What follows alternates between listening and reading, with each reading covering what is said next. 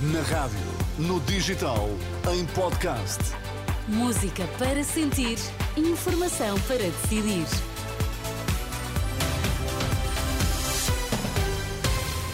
Vamos saber quais as notícias que estão a marcar a atualidade. Começamos pelos títulos em destaque nesta edição da meia-noite. Boa noite. PCP diz que a eutanásia não é um assunto encerrado. Benfica tropeça em Guimarães e Sporting goleia em Alvalade.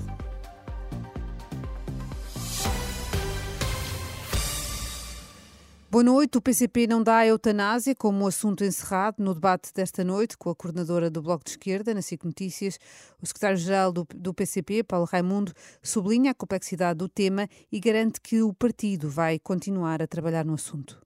O que é que nós entendemos? Entendemos é que é uma situação muito complexa. Que é neste quadro que nós estamos a discuti-la, não é noutro quadro. É nesta sociedade que nós estamos a discuti-la, não é noutra sociedade. E que levanta um conjunto de dificuldades e problemas que podem ter efeitos perversos. Esta é a nossa preocupação. Nós não não paramos a nossa reflexão sobre a matéria, estamos disponíveis, aliás, vamos ter que continuar a nossa reflexão sobre a matéria, até porque ela eh, não teve eh, desenvolvimento, como sabemos, do ponto de vista legislativo, portanto vamos ter que voltar a ela.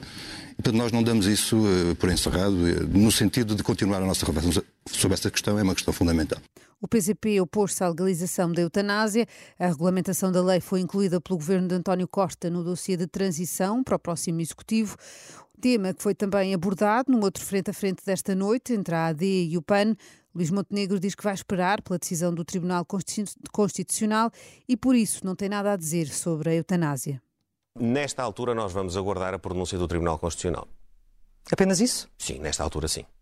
Nada mais? Nesta altura sim uma posição de defensiva neste fecho de debate entre Luís Montenegro que é, e... que é importante para termos segurança jurídica. É, é essa a linha de raciocínio que nós fazemos nesta altura. Luís Montenegro, que amanhã tem debate marcado com André Ventura. Pedro Nuno Santos quer que o Estado preste uma garantia pública na compra de uma casa própria por pessoas até aos 40 anos. Na apresentação do programa eleitoral, hoje em Lisboa, o líder do PS diz querer dar conforto às famílias e aos bancos.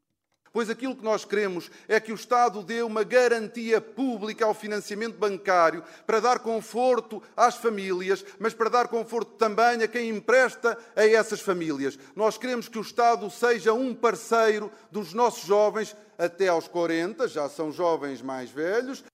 Pedro Nuno Santos promete ainda rastreios visuais e auditivos para todas as crianças e óculos grátis para as famílias com menores rendimentos.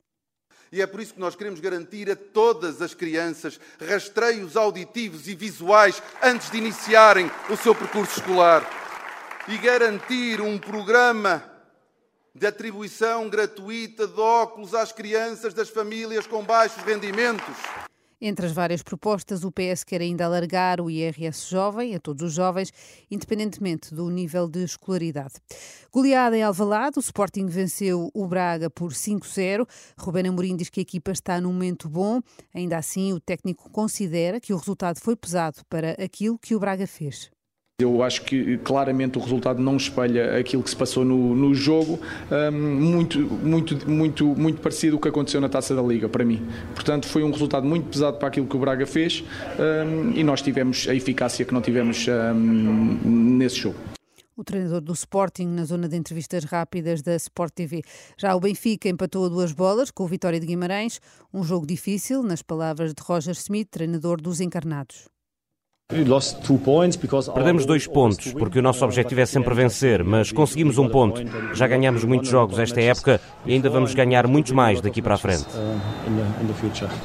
Contas feitas, o Benfica tem agora os mesmos pontos que o Sporting na liderança do campeonato, mas os Leões têm menos um jogo.